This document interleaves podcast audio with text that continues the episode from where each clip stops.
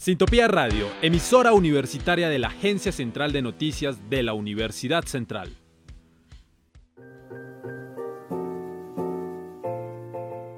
Sociedad. Cultura. La vida desde diferentes perspectivas.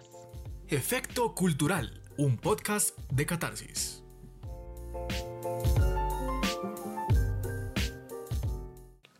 Les damos la bienvenida al podcast de Catarsis, Efecto Cultural.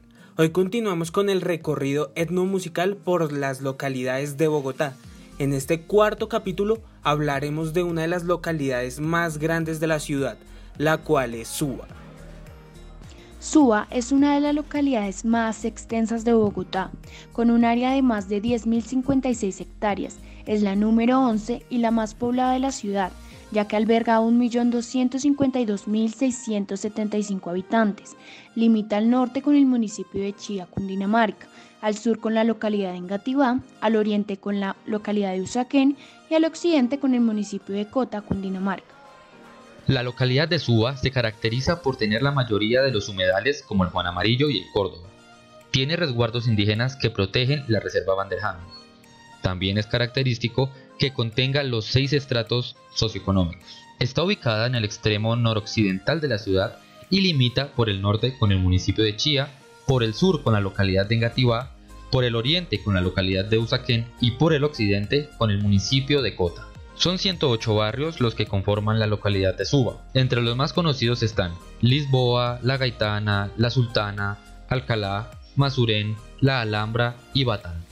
Continuando con este recorrido de Suba, decidimos preguntarles a los habitantes de la localidad si Suba fuera un género musical, ¿cuál cree usted que sería?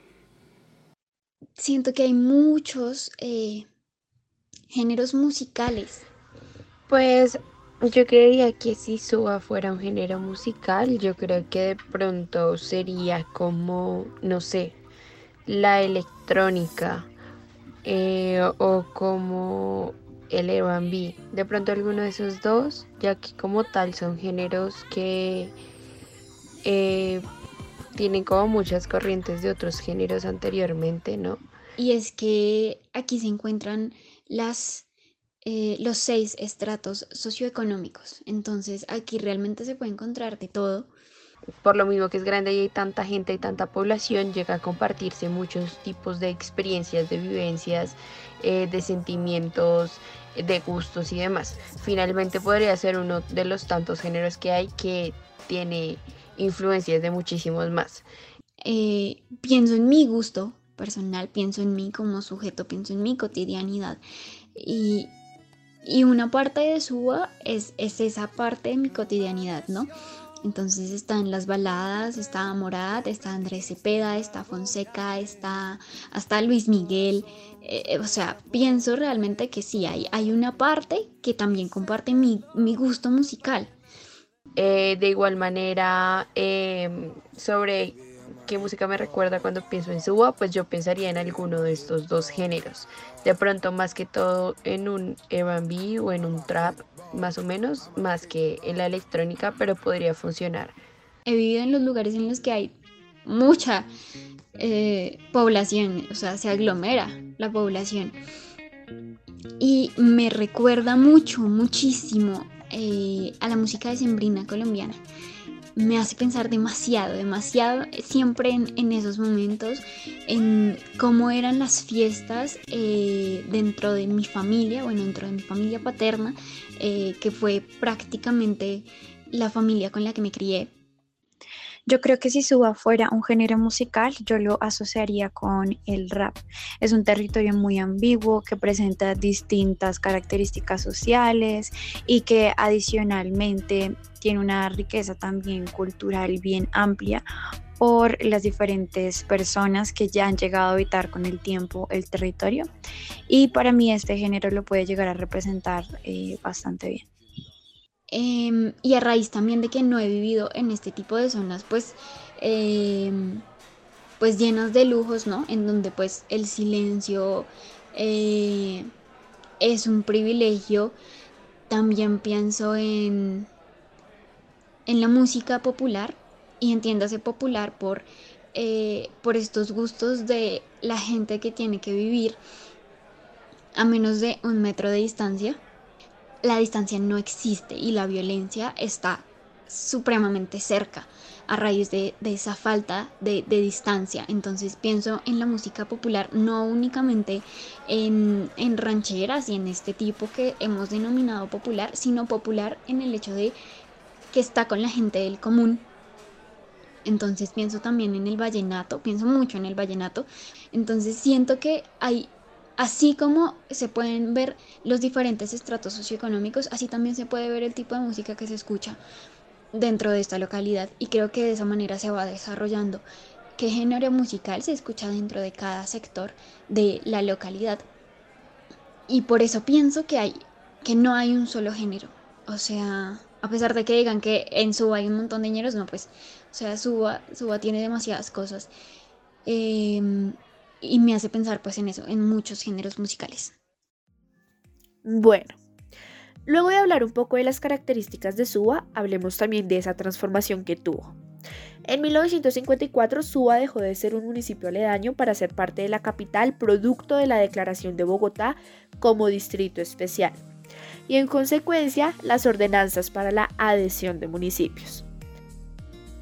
Desde este momento, los usos de el suelo de Suba cambiaron para dar paso a la construcción de viviendas legales e ilegales y para el emplazamiento del sector agroindustrial, especialmente dedicado al cultivo de flores, que en la actualidad tiene una actividad económica importante en la localidad. Hasta el año de 1977 se conservaban las instituciones municipales cuando se crea la alcaldía menor y posteriormente se declara la localidad de Suba en el año 1991. De esta manera, las condiciones culturales y cotidianas de Suba empezaron a transformarse para dar espacio a nuevas experiencias que la llevarían a ser lo que hoy es. Los habitantes de aquel poblado ya no eran los mismos, sus costumbres se sumaban a las de otras poblaciones que llegaban a la capital, como las de los afrodescendientes, dejando ver cada vez más una de las características más relevantes de nuestra nación, la pluriculturalidad. Precisamente las características poblacionales de Suba empiezan a cambiar en los últimos años.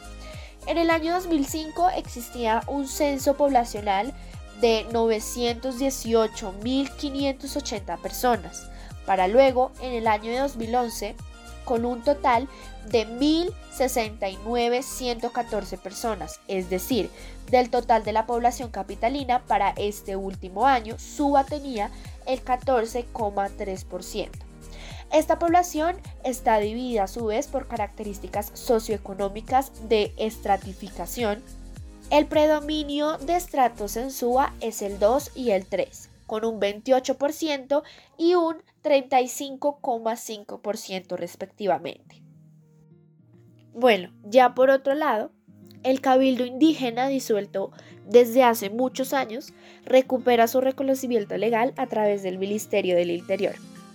En los años 1992 y 2000, el Cabildo Música de Suba y el Cabildo Música de Bosa respectivamente recibe el reconocimiento en ceremonia oficial ante el alcalde mayor de Bogotá, según lo estipulado por la Ley 89 de 1890. Después de más de un siglo sin existencia legal, este reconocimiento fue ratificado en el año 2005. Bueno, ahora hablemos de esa suba turística y de esos lugares emblemáticos que tiene. Como primer lugar va el humedal La Conejera. Es un parque ecológico distrital de humedal. La Conejera cuenta con la máxima certificación ambiental a nivel mundial como resultado del trabajo que se viene adelantando para la conservación de la biodiversidad en estos espacios considerados áreas protegidas del distrito, que hacen parte de la estructura ecológica principal de Bogotá. Bueno, de igual manera le sigue el humedal Juan Amarillo. En tercer lugar le sigue el humedal Córdoba. Bueno, y en cuarto puesto está el Parque Mirador de los Nevados.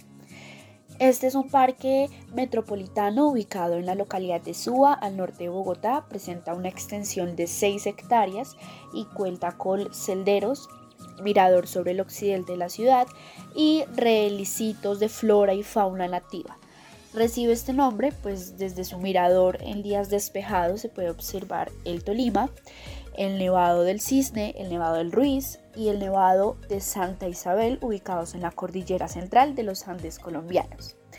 El parque forma parte del resguardo indígena de Suba, se encuentra ubicado a 2.682 metros sobre el nivel del mar y presenta una forma concava. En el siguiente puesto está la Plaza eh, Fundacional. En este lugar se produjo en 1550 la fundación de Suba según las leyes que regían durante la conquista española. También es conocida como la plaza principal. En el costado eh, sur de la plaza se levanta la sede principal de la alcaldía local de Suba y en el costado oriental se encuentra la iglesia Inmaculada Concepción de Suba. En el siguiente puesto se encuentra la biblioteca Julio Mario Santo Domingo. Esta biblioteca abrió sus puertas el 26 de mayo de 2010. Está ubicada en el Parque eh, Zonal San José Bavaria, localidad de Suba, atendiendo alrededor de 1.2 millones de habitantes de la ciudad.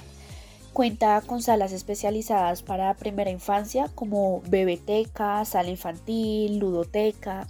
Además, pues ofrece a los jóvenes y adultos las salas en general, internet, audiovisual y más de 600 puestos de lectura, cubículos personalizados y salas de trabajo en grupo.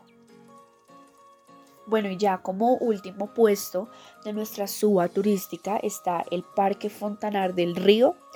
Eh, el Parque Fontanar del Río beneficia a 385 mil personas. Este parque incluye dos canchas sintéticas de fútbol, 11 y 5 pistas de patinaje de hockey profesional, eh, zona de juego infantil con inmobiliario de última tecnología, gimnasio al aire libre, dos canchas múltiples, una de las pistas más grandes de skate del país, módulos de administración, baños, camerinos, plazoletas, senderos e iluminación completa.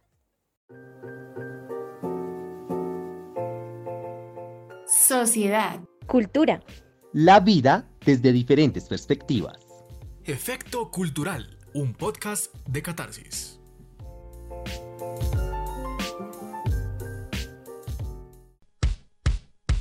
Sintopía Radio, emisora universitaria de la Agencia Central de Noticias de la Universidad Central.